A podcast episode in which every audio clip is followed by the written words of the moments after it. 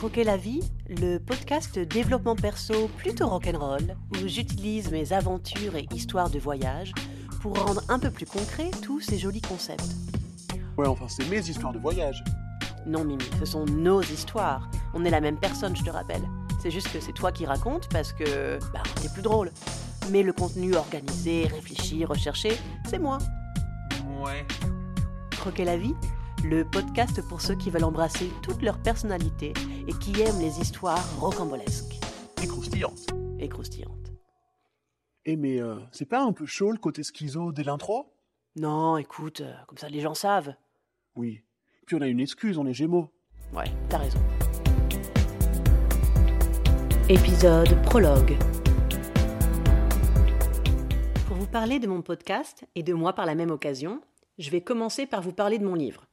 Solarose ou l'amnésie salvatrice est une autofiction avec deux narrations.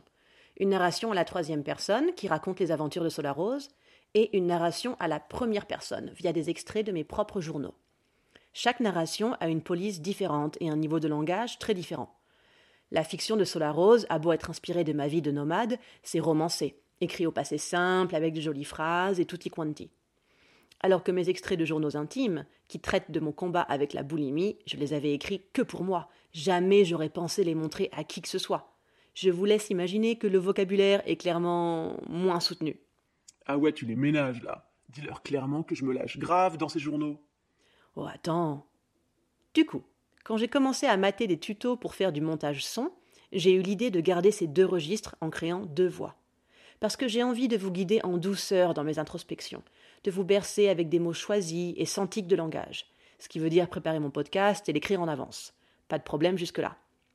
Mais l'idée principale reste que je veux vous raconter des histoires de voyage pour illustrer mes réflexions. Et c'est là que Mimi a pété un plomb.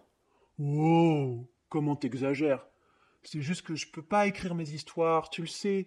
Je suis la partie spontanée qui réfléchit pas avant de parler. Je veux raconter mes histoires comme si je parlais avec mes potes.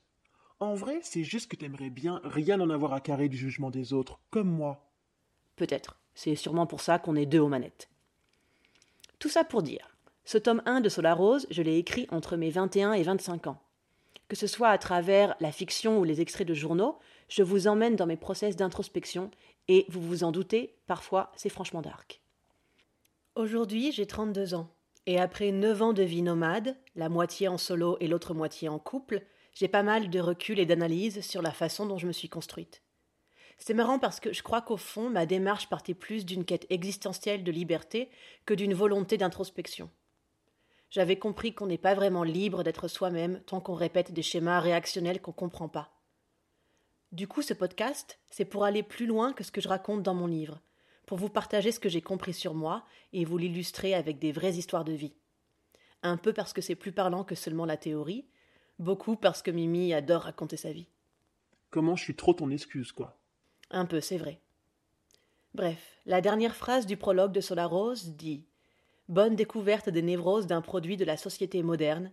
Et aujourd'hui, j'aimerais finir ce prologue en disant Bonne digestion des réflexions et tribulations d'une croqueuse de vie.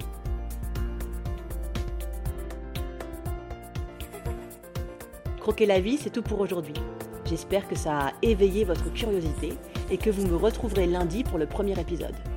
Je commencerai par une petite mise en bouche autour de l'instinct, et Mimi nous racontera deux histoires de stop avec des camionneurs, une au Brésil et l'autre en Colombie. On leur a précisé qu'on a fait plus de 46 000 km en stop dans le monde? Pas encore Mimi, mais il et elle vont vite le découvrir.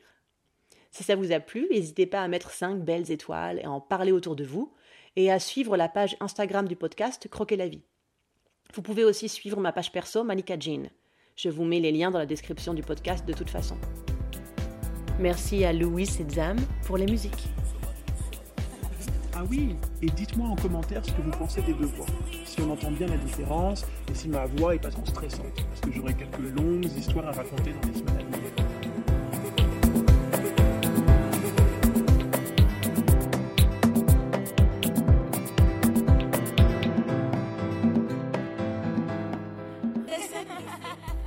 Et Malika, tu comptes lire ton truc comme ça avec une voix trop chiante à chaque épisode ou tu vas péter un coup au bout d'un moment? Oh, fais pas la gueule, c'est toujours comme ça au début. Tu vas trouver ta fluidité avec la pratique, c'est comme tout dans la vie. Puis c'est pas avec nos 300 followers d'Instagram que tu risques de vraiment te taper l'affiche. Hein.